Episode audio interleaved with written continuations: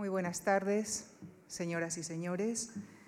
Muchas gracias nuevamente por su compañía.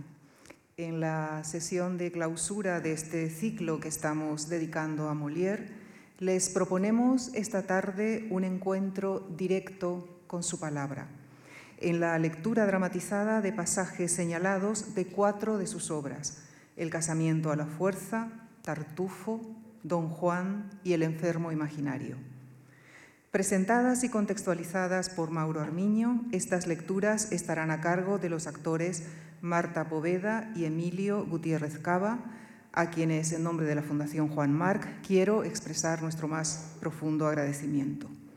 Marta Poveda estudió interpretación en la Escuela Cuarta Pared, el Teatro de la Danza y en el laboratorio de William Layton. Ha protagonizado numerosos montajes de la Compañía Nacional de Teatro Clásico, entre los que destacan La hija del aire, La dama duende, El perro del hortelano o La vida es sueño. En este momento comparte papel protagónico con Aitana Sánchez Gijón en la obra titulada Malvivir, basada en las novelas de Pícaras del siglo de oro. En cine ha participado en varias películas, entre ellas Casting de Jorge Naranjo, por la que recibió la Biznaga de Oro del Festival de Málaga a la mejor actriz de reparto. También ha participado en varias series de televisión como Cuéntame cómo pasó o Mercado Central, entre otras. Emilio Gutiérrez Cava. Es, es, difícil resumir toda su trayectoria en unos minutos. Diré brevemente que en teatro algunos de sus trabajos más significativos son El sí de las niñas, La muerte y la doncella, La Orestíada. A Electra le sienta bien el luto, por el que recibió el premio Max al mejor actor.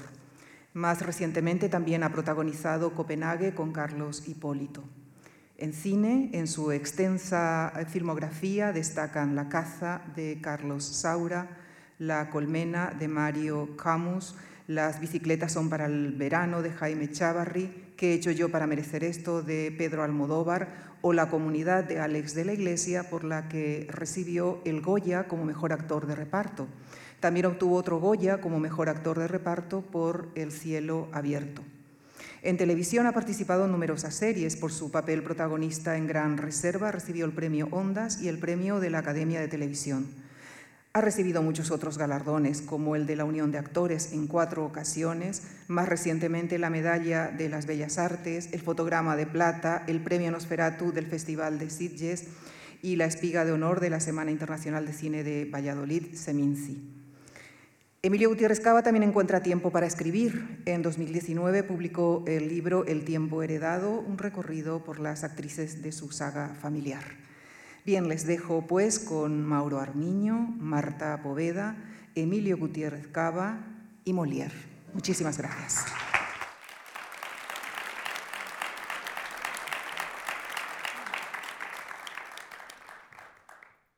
Buenas noches. Eh, la primera lectura es un fragmento de la escena segunda de la farsa El casamiento a la fuerza, que se estrenó en los aposentos de la reina madre, la española Ana de Austria, en enero de 1664. Luego pasaría a formar parte del repertorio de la compañía hasta en 36 funciones en vida de Molière. El protagonista, es Ganarel, ya entrado en años, ha decidido casarse para aprovechar los favores y servicios de una mujer. Pero eh, en esta escena, la actitud de la elegida, la coqueta eh, Dorimena, le hace cuestionarse su eh, decisión y busca una respuesta, preguntando a su amigo Jerónimo, encarnación del buen juicio, que le aconseja no casarse. Después interroga a un filósofo aristotélico y a otro pirroniano y, por supuesto, el diálogo con ellos es un diálogo de sordos. En esta escena elegida, Sgaranel no vacila en declarar a Dorimena su tradicional concepción del matrimonio. Su búsqueda de la felicidad tiene por objeto su interés y los derechos que la época otorga al varón. Dorimena, por su parte, le declara, por más que parezca escandalosa, su disposición, una vez casada, a, comillas, entregarme a la diversión y a recuperar como es necesario el tiempo que he perdido. En esta afirmación de libertad de Dorimena hay, además de coquetería y libertinaje, la reivindicación de su necesidad de liberarse mediante el casamiento de la tutela paterna. Es este encuentro entre ambos el que hemos elegido para iniciar la, la lectura.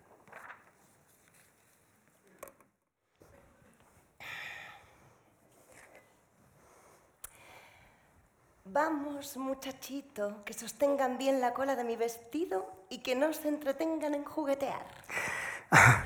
Ahí viene mi amado. Ay, qué, qué, qué, agradable es, qué porte, qué, qué figura. Eh, ¿Puede haber un hombre que al verla no tenga ganas de casarse?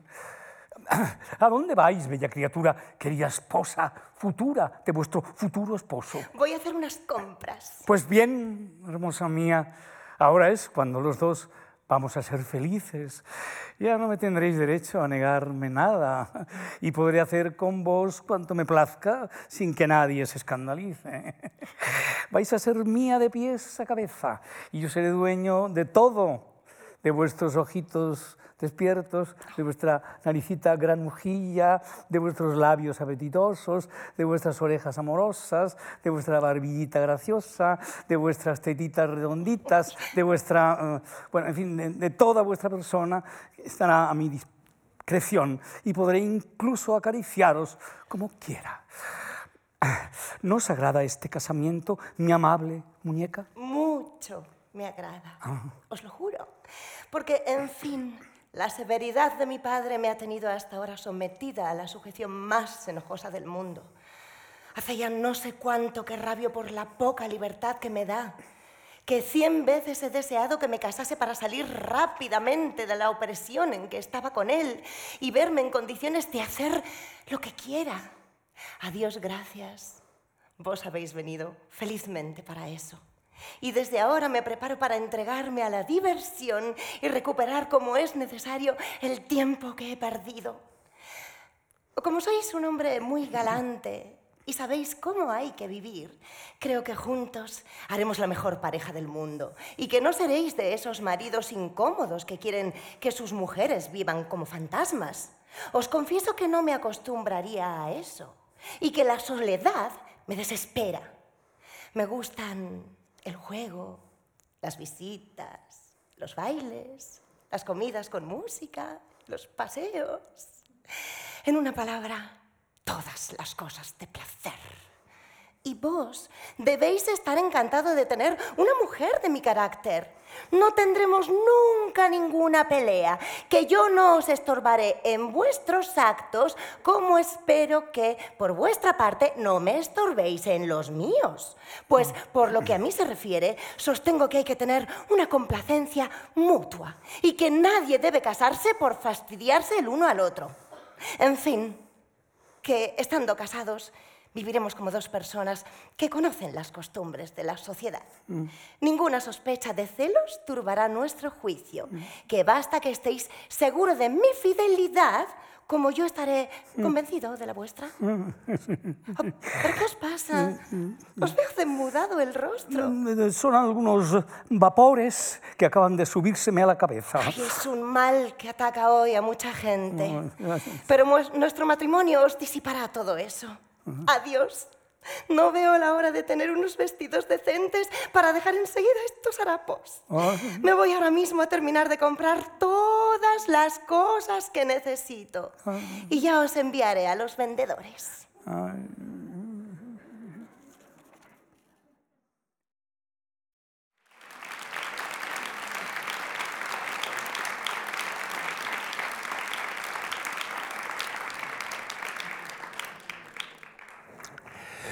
Vamos a leer ahora escenas del Tartufo, eh, que con el título de El Hipócrita se estrenó durante los festejos mm, con los que Luis XIV quería demostrar a toda Europa el inicio de su fastuoso reinado, aprovechando la inauguración de una parte del magnífico Palacio de Versalles.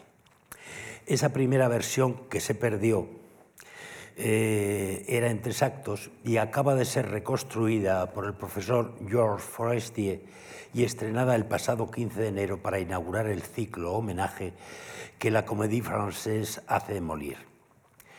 Aunque al rey le pareció una obra muy galante y digna de una corte tan galante, prohibió la obra a instancias, al parecer, del arzobispo de París, lo cual no impidió a la compañía a dar lecturas y representaciones de la obra en distintos palacios, con asistencia incluso de quien la había prohibido, el rey.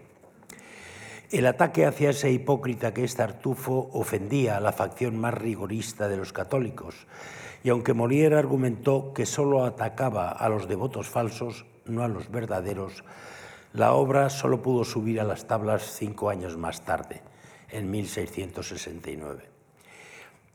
El esquema del Tartufo tiene en su intriga, como de costumbre en Molière, una pareja de enamorados, Valerio y Mariana, a los que la decisión paterna quiere separar. Las actitudes de ambos frente a esa decisión provoca una escena de reproches que es la que va a leerse. Por supuesto, al final los enamorados terminan resolviendo sus diferencias.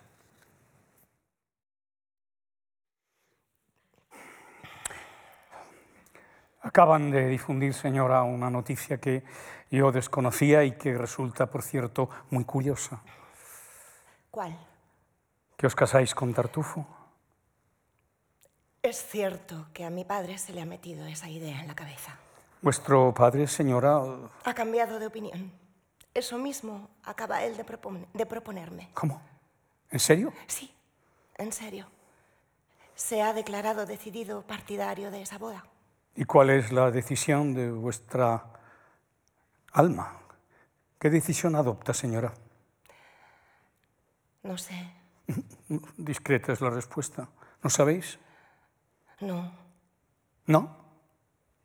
¿Qué me aconsejáis vos? Pues mi consejo es que os caséis con ese hombre. ¿Eso me aconsejáis? Sí. ¿De veras? Desde luego. La elección es gloriosa y bien merece ser escuchada. Bien, señor. Es un consejo que acepto. Creo que no os costará mucho seguirlo. No más de lo que ha costado a vuestra alma. Yo, señora, yo os lo he dado por complaceros. Y yo lo seguiré por agradaros. ¿Es así como se ama? Y era engaño cuando vos... No hablemos de eso, os lo ruego. Con toda franqueza me habéis dicho que debo aceptar al que quieren ofrecerme por esposo. Y yo declaro que pretendo hacerlo, ya que vos me dais tan saludable consejo. No os disculpéis con mis intenciones.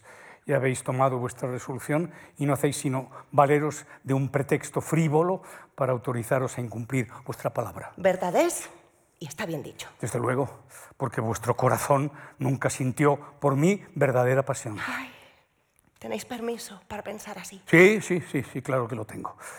Pero mi alma, ofendida tal vez, se os adelanta con un propósito igual, que ya sabré yo dónde poner tanto mis deseos como mi mano. Ay, no lo dudo, que las pasiones que aviva el mérito... Dejémonos de méritos, por Dios. Pocos son sin duda los que tengo, como vos demostráis, pero confío en las bondades que otra tendrá conmigo, que sé de un alma que abierta a mi desengaño consentirá sin avergonzarse en reparar mi pérdida. La pérdida no es grande, y con ese cambio os consolaréis fácilmente. Haré cuanto pueda, y vos podéis creerlo. Un corazón que nos olvida compromete nuestro honor, y por eso en olvidarlo hemos de poner todo nuestro empeño si no lo conseguimos, habrá al menos que fingirlo, que nunca se perdona la cobardía de mostrar amor por quien nos abandona. Noble y elevado sentimiento, desde luego. Mucho, y todos deberán aprobarlo. ¿Cómo? Querríais que siempre mantuviese en mi alma el fuego de mi pasión por vos y, y, que con mis propios ojos os viese pasar a otros brazos sin poner en otra parte un corazón que vos no queréis? Al contrario, es cuanto deseo. Y querría que ya estuviera hecho. ¿Lo, lo querríais? Sí. Basta de insultos, señora. Ahora mismo voy a complaceros. Muy bien. Recordad al menos que sois vos la que obligáis a mi corazón a este supremo esfuerzo. Lo recordaré. Y que la decisión que mi alma adopta solo nace de vuestro ejemplo. De mi ejemplo, o sea. Basta. Quedaréis bien servida. Tanto mejor. Es, es, es la última vez en mi vida que me veis. En buen hora. ¿Eh? ¿Qué? ¿No me llamáis? ¿O yo? Estáis soñando. Ah, pu- pues bien, bien, seguiré adelante. Adiós, señora. Adiós, señor.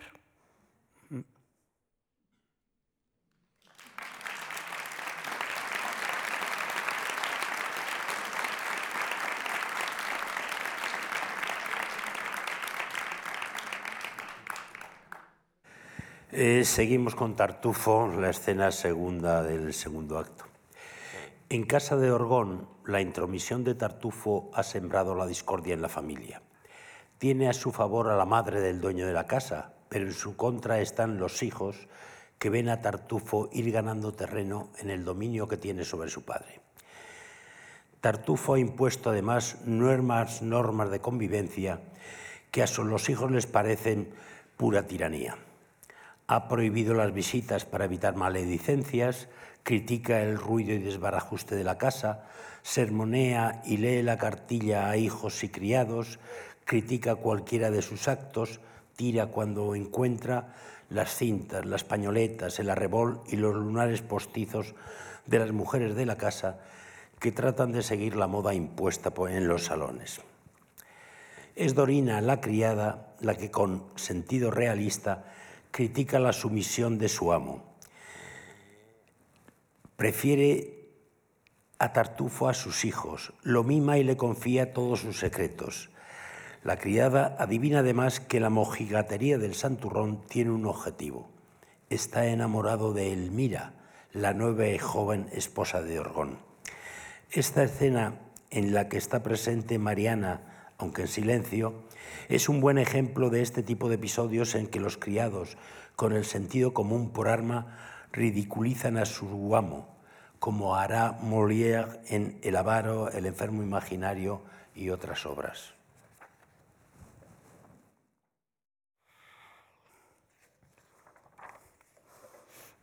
¿Qué hacéis ahí?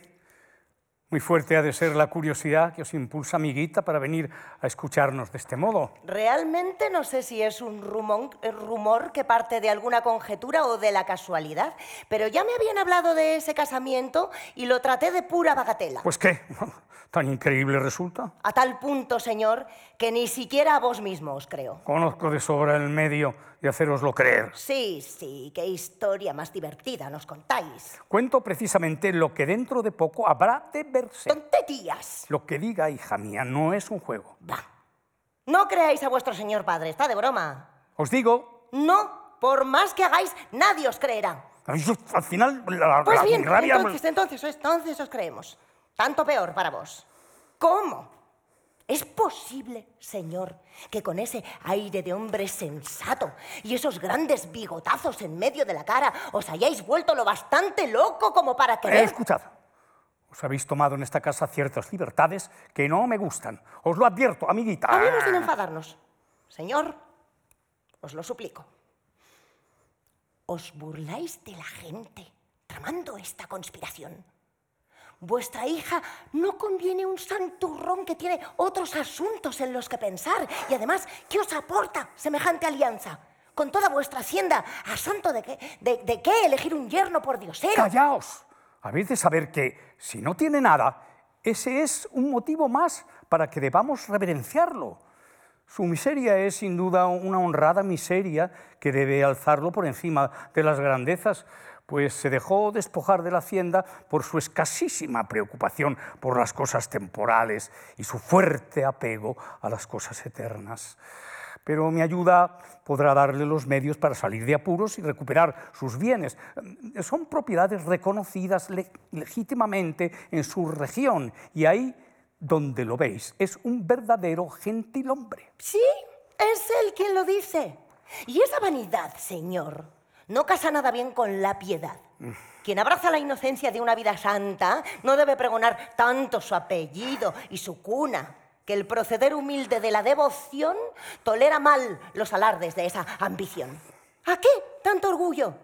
Pero mis palabras os enojan. Hablemos de su persona. Dejemos a un lado su nobleza. ¿Haréis dueño de una hija como ella, a un hombre como él, sin ningún escrúpulo? ¿No debéis pensar en las conveniencias y prever las secuelas de esa unión? Sabed que se pone en peligro la virtud de una joven cuando se, cuando se su gusto en el himeneo. Que el designio de vivir como persona honesta depende de las cualidades del marido que le den y que esos cuya frente en todas partes señalan con el dedo a menudo hacen de sus mujeres lo que vemos que son. En fin, que es muy difícil ser fiel a ciertos maridos cortados por cierto patrón. Y quien entrega a su hija a un hombre al que odia es responsable ante el cielo de las faltas que ella comete. Pensad a qué peligros vuestro propósito os expone. Ahora resulta que esta va a enseñarme a vivir. Mejor haríais siguiendo mis lecciones. Hija mía, no perdamos más tiempo en esas pamplinas. Sé lo que necesitáis y soy vuestro padre. Por vos había dado mi palabra a Valerio, pero además de que, según dicen, es aficionado al juego, me parece algo libertino. No veo que frecuente las iglesias. Oh, ¿Queréis que corra a ellas a las mismas horas que vos, como los que solo van para ser vistos? No pido vuestra opinión en ese punto. En fin, el otro está en los mejores términos del mundo, con el cielo. Y riqueza es esa que con ninguna otra puede compararse. Este enlace colmará con toda clase de bienes vuestros deseos, dará toda su sazón de dulzuras y placeres. Juntos viviréis fieles en vuestra pasión como dos verdaderos niños, como dos tortolicas. Nunca tendréis la menor disputa enojosa y haréis de él cuanto queráis. No hará de él más que un cornudo, tenedlo por cierto. ¿Pero qué forma de hablar? Digo que tiene trazas de serlo, de serlo, y que su ascendente, ah. señor, podrá más que toda la virtud que vuestra hija tenga. Dejad de interrumpirme y pensad en callaros sin meter las narices donde nada tenéis que hacer. Solo hablo, señor, en interés vuestro. Os preocupáis demasiado. Callaos, por favor. Si no os amásemos. No quiero que me amen. Pues yo quiero amaros, señor, a pesar vuestro. Tengo en mucho vuestro honor y no puedo tolerar que vayáis a exponeros a la chacota de la gente. ¿No callaréis de una vez? Es un caso de conciencia permitiros pactar una alianza como esa. No has de callar, víbora. Tus pullas descaradas. Ah, sois devoto y os encolerizáis. Sí, se me revuelve la bilis con todas esas sandeces y quiero terminantemente que te calles. De acuerdo. Pero aunque no diga una palabra, no por eso dejo de pensar. Piensa lo que, piensa lo que quieras pero procura no volverme a hablar del tema o, bueno, basta, basta. Como hombre sensato he pensado detenidamente en todo esto. Ah, me muero de rabia por no poder hablar. Sin ser un doncel, Tartufo está hecho de tal suerte... Sí, buena jeta tiene. Que aunque no sintieras ninguna simpatía por todas sus demás prendas. irías. Si yo estuviera en su lugar, a buen seguro que ningún hombre se casaba conmigo impunemente por la fuerza, que pronto le haría ver, acabada la boda, que una mujer siempre tiene una venganza. No, no, ha de hacerse ningún caso de lo que yo digo. ¿De qué os quejáis? ¿No hablo con vos? ¿Qué haces entonces? Hablo conmigo misma. Oh, muy bien. Para castigar su extremada insolencia tendré que darte un bofetón. Ay. Hija mía, debéis aprobar mi proyecto, creer que el marido que he sabido elegiros... Em, ¿por, qué, ¿Por qué no hablas? No tengo nada que decirme. Anda, di algo. Ahora no tengo ganas. Pues, pues te estaba esperando. Tonta habría de ser. En fin, hija mía, habéis de comprometeros a obedecer y mostrar completa deferencia a mi elección. Con un marido así me iba a casar yo. A vuestro lado, hija mía, tenéis un mal bicho con el que yo no podría seguir viviendo sin pecado. Ahora no me siento con ganas de seguir sus insolentes palabras que me han calentado la cabeza y voy a tomar el aire para sosegarme un poco.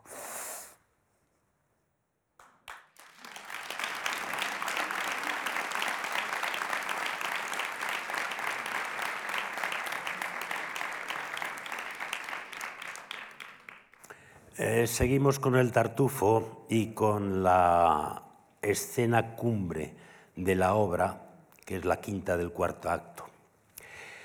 Eh, por más que su familia censure a su director de conciencia, Tartufo, Orcón no cree nada, considera calumnias todo lo, que, todo lo que dicen contra él. Introducido en la casa como director de conciencia, Tartufo no solo la gobierna, sino que ha conseguido de Orgón la, donación de todos sus bienes. Por más que su esposa Elmira le explique las intenciones que Tartufo tiene hacia ella, Orgón sigue sin creerla. A fin de demostrárselas, le convence para que asista a una entrevista que le ha dado, escondido debajo de una mesa, advirtiéndole que a él corresponderá decir basta ante los avances y el acoso de Tartufo. Elmira está dispuesta a dedicarle ternezas y caricias para excitar los deseos del santurrón y dejar al descubierto su vileza. Molière, maestro de la tensión cómica, alarga el episodio eh, de una forma habitual. Elmira tose una y otra vez durante la entrevista, como señala a su marido para que ponga fin a las audacias de Tartufo. Pero Orgón continúa sin creer en la perfidia y la traición de un ser al que recogió de la calle y en harapos. Cuando por fin, pero ya en la escena siguiente a la que se va a leer, se convenza de la maldad de Tartufo, este juega todas sus cartas. Como Orgón le ha hecho donación de todos sus bienes, expulsa a Orgón y a toda la familia de la casa.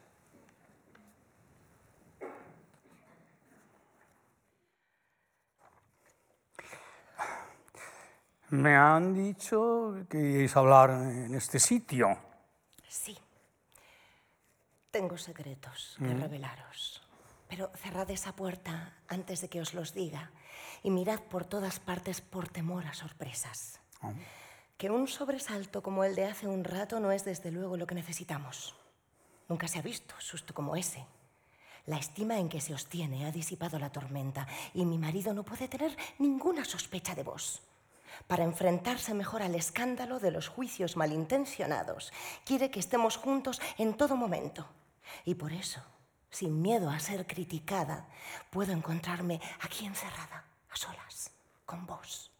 Y eso me permite abriros un corazón demasiado inclinado, tal vez, a rendirse a vuestro amor. Mm, ese lenguaje resulta bastante difícil de comprender, señora, que de forma muy distinta hablabais hace poco. Si estáis enojado por semejante rechazo, ¿mal conocéis el corazón de una mujer? ¿Y qué poco sabéis lo que quiere dar a entender cuando tan débilmente se la ve defenderse? En esos momentos, nuestro pudor lucha contra los tiernos sentimientos que se nos pueden atribuir. Por más razón que encontremos al amor que nos domina, siempre nos avergüenza un tanto confesarlo. Al principio nos defendemos de él, pero la actitud que adoptamos revela de sobra que nuestro corazón se rinde, que solo por honor se opone a nuestra boca, a nuestros deseos, y que tales rechazos lo prometen todo. Me habría dedicado a contener a Damis. Habría escuchado con tanta dulzura el ofrecimiento entero de vuestro corazón Habría tomado las cosas como se me ha visto tomarlas si el ofrecimiento de ese corazón no hubiera sido de mi agrado. Y cuando yo misma he querido forzaros a rechazar el, el casamiento que se acababa de anunciar, ¿qué ha debido daros a entender esa instancia sino el interés que se tiene por vos y el disgusto provocado por ese enlace decidido? que vendría a compartir, cuando menos, un corazón que una quiere por entero. Indudablemente, señora, oír esas palabras de una boca amada es una dulzura extrema. Su miel hace correr a raudales por todos mis sentidos una placidez que nunca se probó. La dicha de agradaros es mi afán supremo y mi corazón hace de vuestros deseos su beatitud. Pero ese corazón nos pide ahora la libertad de atreverse a dudar un tanto de su dicha.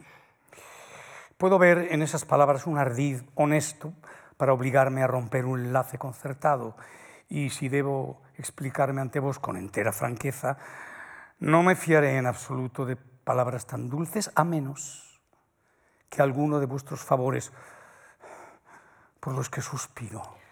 No venga a confirmar cuanto ellas han podido decirme y a plantar en mi alma una fe constante en las hechiceras bondades que para mí tenéis. ¿Cómo? ¿Queréis ir tan deprisa y apurar tan pronto la ternura de un corazón? Me muero al haceros la más dulce de las confesiones y sin embargo no es suficiente para vos, para satisfaceros. Habrá que llegar hasta los últimos favores. Cuanto menos se merece un bien, menos se atreve uno a esperarlo. Nuestros deseos difícilmente se asientan sobre palabras. Se duda fácilmente de un destino lleno de gloria y se quiere gozarlo antes de darle crédito.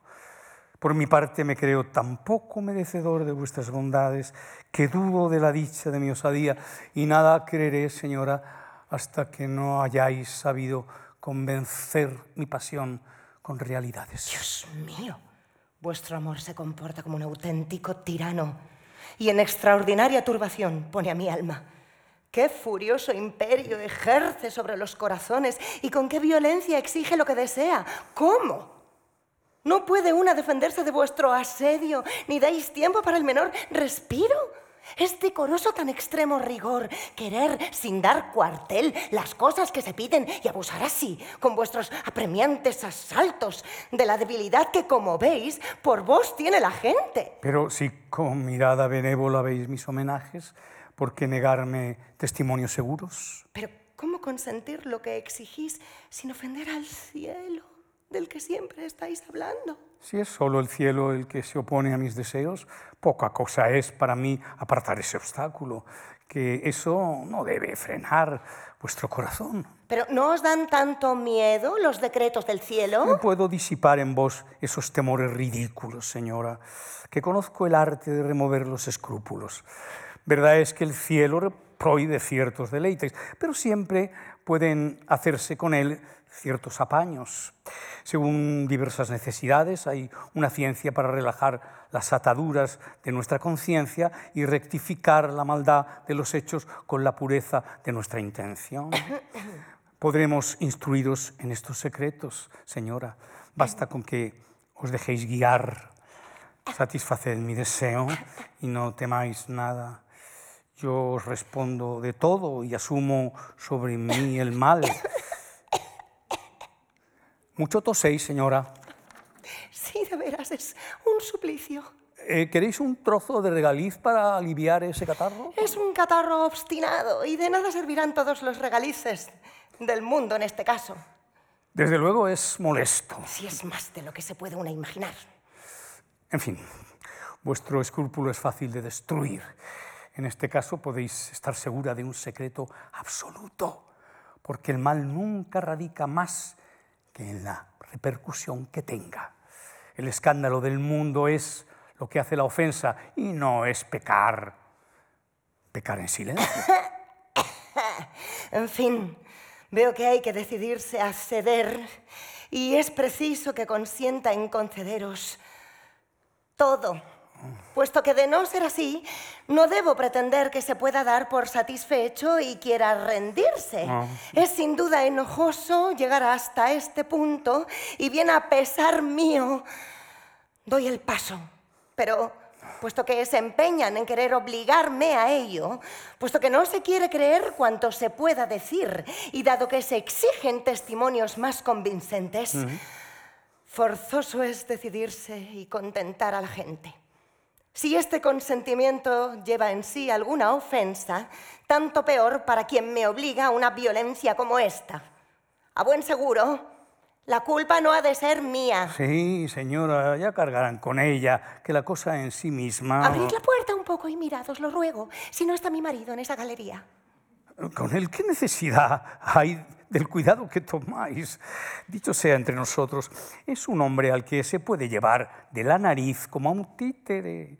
Es capaz de vanagloriarse de nuestras pláticas y lo he reducido al punto de ver todo sin dar crédito a nada. No importa. Salid, os lo ruego, un momento. Y mirad bien ahí fuera, por todas partes.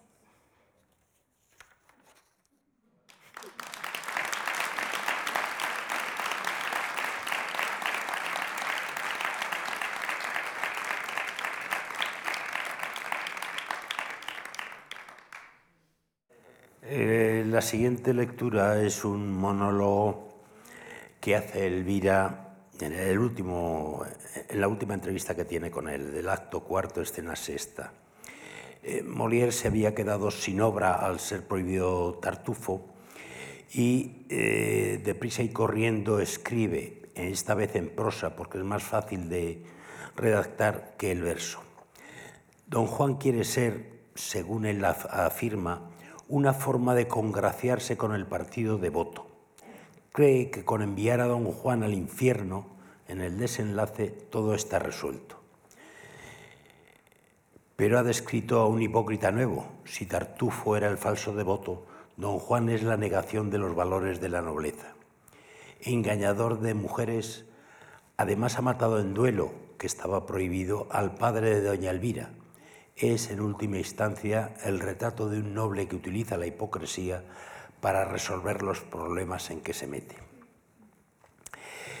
En la escena sexta del acto cuarto, quizá la más conmovedora de todo el teatro de Molière, una doña Elvira que ha dejado de maldecirle expone a don Juan el perfecto y puro amor que sentía por él y como último amor, último acto de ese amor, se presenta para advertirle de las amenazas que pesan sobre su vida.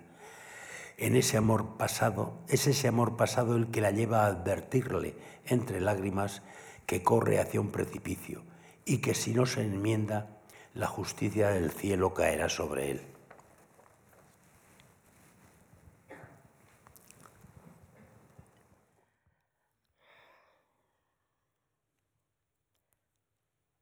No os sorprendáis, don Juan, de verme a esta hora y con semejante atuendo. Un motivo urgente me obliga a esta visita y lo que tengo que deciros no admite la menor dilación. No vengo aquí llena de esa cólera que hice estallar hace poco, que muy cambiada me veis de lo que era esta mañana. Ya no soy aquella doña Elvira que os maldecía y cuya alma irritada solo lanzaba amenazas y no respiraba otra cosa que venganza. El cielo ha desterrado mi alma. El cielo ha desterrado de mi alma todos esos indignos ardores que por vos sentía, todos esos tumultuosos impulsos de una pasión pecaminosa, todos esos vergonzosos arrebatos de un amor terrenal y grosero y en mi corazón no ha dejado hacia vos más que una llama depurada de todo el comercio de los sentidos, una ternura completamente santa, un amor desprendido de todo, que ni actúa en interés propio ni se preocupa de otra cosa que no sea vuestro interés. Es ese perfecto y puro amor el que aquí me trae por vuestro bien para daros cuenta de un aviso del cielo e intentar apartaros del precipicio al que corréis. Sí, don Juan, conozco todos los excesos de vuestra vida y ese mismo cielo que ha tocado mi corazón y me ha hecho fijarme en los extravíos de mi conducta, me ha inspirado venir a veros y a deciros de su parte que vuestras ofensas han agotado su misericordia, que su temible cólera está a punto de caer sobre vos, que está en vuestro poder evitar mediante un pronto arrepentimiento y que tal vez no os quede un día siquiera para poder sustraeros a la mayor de todas las desgracias. En cuanto a mí, no me siento atada a vos por ningún lazo mundano. Gracias al cielo, he renunciado a todos mis locos pensamientos. Está decidido mi retiro del mundo. Y no pido otra cosa que vida suficiente para poder expiar la falta cometida y merecer, mediante austera penitencia, el perdón de la ceguera en que me sumieron los arrebatos de una pasión condenable. Mas en ese retiro sentiría un dolor extremado si una persona que he amado tiernamente se convirtiese en ejemplo funesto de la justicia del cielo Y será para mí una alegría increíble poder llevaros a apartar de vuestra cabeza el espantoso golpe que os amenaza. Por favor, don Juan, concededme como última gracia ese dulce consuelo. No me neguéis vuestra salvación, que os ruego entre lágrimas. Y si no os conmueve vuestro propio interés, apiadaos al menos de mis súplicas y ahorradme la cruel desesperación de veros condenado a unos suplicios eternos. Os he amado con una ternura extremada. Nada en el mundo me ha sido más querido que vos. Por vos olvidé mi deber. Por vos hice todo. Y la única recompensa que os pido es que enmendéis vuestra vida y evitéis vuestra perdición. Salvaos, os lo ruego, o por amor a vos o por amor a mí. Una vez más, don Juan, os lo ruego entre lágrimas, y si no bastan las lágrimas de una persona que habéis amado, yo os conjuro a que lo hagáis por todo lo que sea más capaz de conmoveros. Tras estas palabras, me voy, que eso es cuanto tenía que deciros.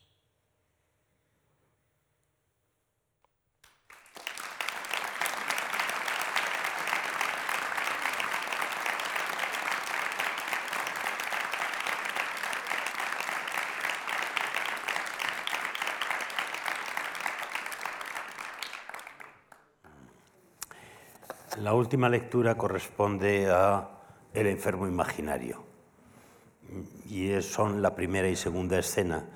Nada más abrirse el telón, el monólogo que hace un argán que está contando como un avaro el coste de las recetas del médico basta para pintar, para pintar su carácter. Es un hombre preocupado exclusivamente de sí mismo, de lo que sufre su cuerpo, o mejor dicho, de lo que él cree que sufre su cuerpo. Por eso condena a toda su familia a vivir sometida al temor de sus enfermedades, queriendo incluso, incluso que su hija se case no con el joven al que ama, sino con alguien, cualquiera que sea médico. La solución final es una burla del personaje. Argan se hace médico para que se recete lo que quiera. Al concluir la cuarta representación de esta obra en febrero de 1673, Molière hubo de ser llevado a casa donde murió a las pocas horas, víctima de una fluxión de pecho, lo que hoy llamaríamos pulmonía o neumonía. Las dos escenas elegidas para su, lectura son, como he dicho, las que inician la obra. El monólogo de Argan y la burla que de sus enfermedades hace Tonina, la criada respondona con el descaro realista del sentido común. Tonina niega esas, enfermedades y le advierte de que es víctima de los médicos y del boticario, que han encontrado en Argan una buena vaca lechera, de la que sacan pingües beneficios aunque no esté enferma.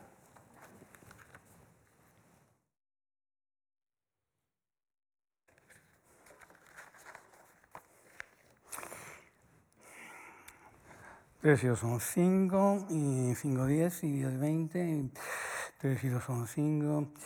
Más del 24, un pequeño clíster insinuativo, preparativo y emoliente para ablandar, humedecer y refrescar las entrañas del Señor. Lo que me gusta del señor Oliscante, mi boticario, es que sus facturas son siempre muy corteses. Las entrañas del Señor, 30 sueldos. De acuerdo, señor Oliscante, pero no todo consiste en ser cortés. También hay que ser razonable y no despellejar a los enfermos. Treinta sueldos, una lavativa. Me niego, ya os lo he dicho. En las otras facturas solo me las habéis puesto a 20 sueldos. Y 20 sueldos en lenguaje de boticario quieren decir 10 sueldos. Pues ya está, aquí tenéis 10 sueldos más de dicho día, un buen clíster de tersivo compuesto de diacatolicón, ruibarbo, miel rosada y demás, según la receta del señor Purgón, para barrer, lavar y limpiar el bajo vientre del señor, 30 sueldos. Con vuestro permiso, 10 sueldos. Más del 25. Por, por, la noche un julepe hepático, soporífero y somnífero, compuesto para hacer dormir al Señor, 35 sueldos. Este no me quejo porque me hizo dormir a pierna suelta. 10, 20, 35, 35 sueldos, más del 26. Un clíster carminativo para expulsar los vientos del Señor, 30 sueldos. 10 sueldos, señor Oliscante más del 27 y del 28, dos tomas de suero láctico de oveja clarificado y depurado según la receta del señor Purgón para dulcificar, lenificar, atemperar y fluidificar la sangre del Señor, cinco libras. señor Oliscande, más despacio, por favor. Si os portáis así, nadie querrá estar enfermo. Contentaos con cuatro libras. 73 libras, cuatro sueldos, con seis dineros. Ay, ay, ay, ay. Así pues, este mes he tomado una, dos, tres, cuatro, cinco, seis, siete y ocho medicinas. Y una, dos, tres, cuatro, cinco, seis, siete, ocho, nueve, diez, once y doce lavativas. Y el mes pasado fueron eh, doce medicinas y veinte lavativas. Pues no me extraña que este mes no me encuentre tan bien. Se lo diré al señor Purgón para que, eh, que tome medidas. Venga, que me retiren todo esto. No hay nadie. Por más que digo, siempre me dejan solo. No hay manera de retenerlos aquí. Em, no oye, ni mi campanilla no hace suficiente ruido. Tilín, tilín, tilín, tilín. Nada. Tilín, tilín, tilín, tilín. Están sordos. ¿eh? Tonina. Tilín, tilín, tilín, tilín. Lo mismo que si no tocase. Tilín, tilín, tilín, tilín, tilín, ¡qué rabia! Tilín, tilín, tilín, tilín, tilín, granuja del demonio, Tonina. ¿Será posible que dejen así completamente solo a un pobre enfermo? Tilín, tilín, tilín, tilín, tilín, esto sigue lamentable. Tilín, tilín, tilín, tilín. Ay, Dios mío, me dejarán morir así. Tilín, tilín, tilín. ¡Ya va! ¡Ah, bribona, por fin! Al diablo con vuestra impaciencia. Metéis tanta prisa a la gente que me ha dado un buen coscorrón contra el pico de una contraventana. ¡Qué corta eres! Hace... Hace una hora me has dejado... ¡Calla ya!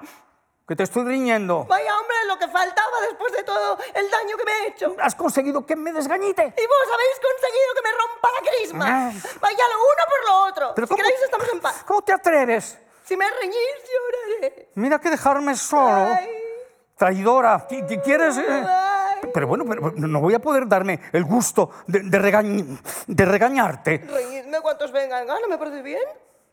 Si eres tú descarada la que no me dejas, interrumpiéndome a cada momento. Si, voy a si, si vos os dais el placer de, de, reñir, ¿por qué no voy a darme yo el placer de llorar? A cada cual lo suyo, que no es mucho pedir. Ay. En fin, habrá que aguantarse. Quítame eso de ahí delante, anda, granuja, quítamelo.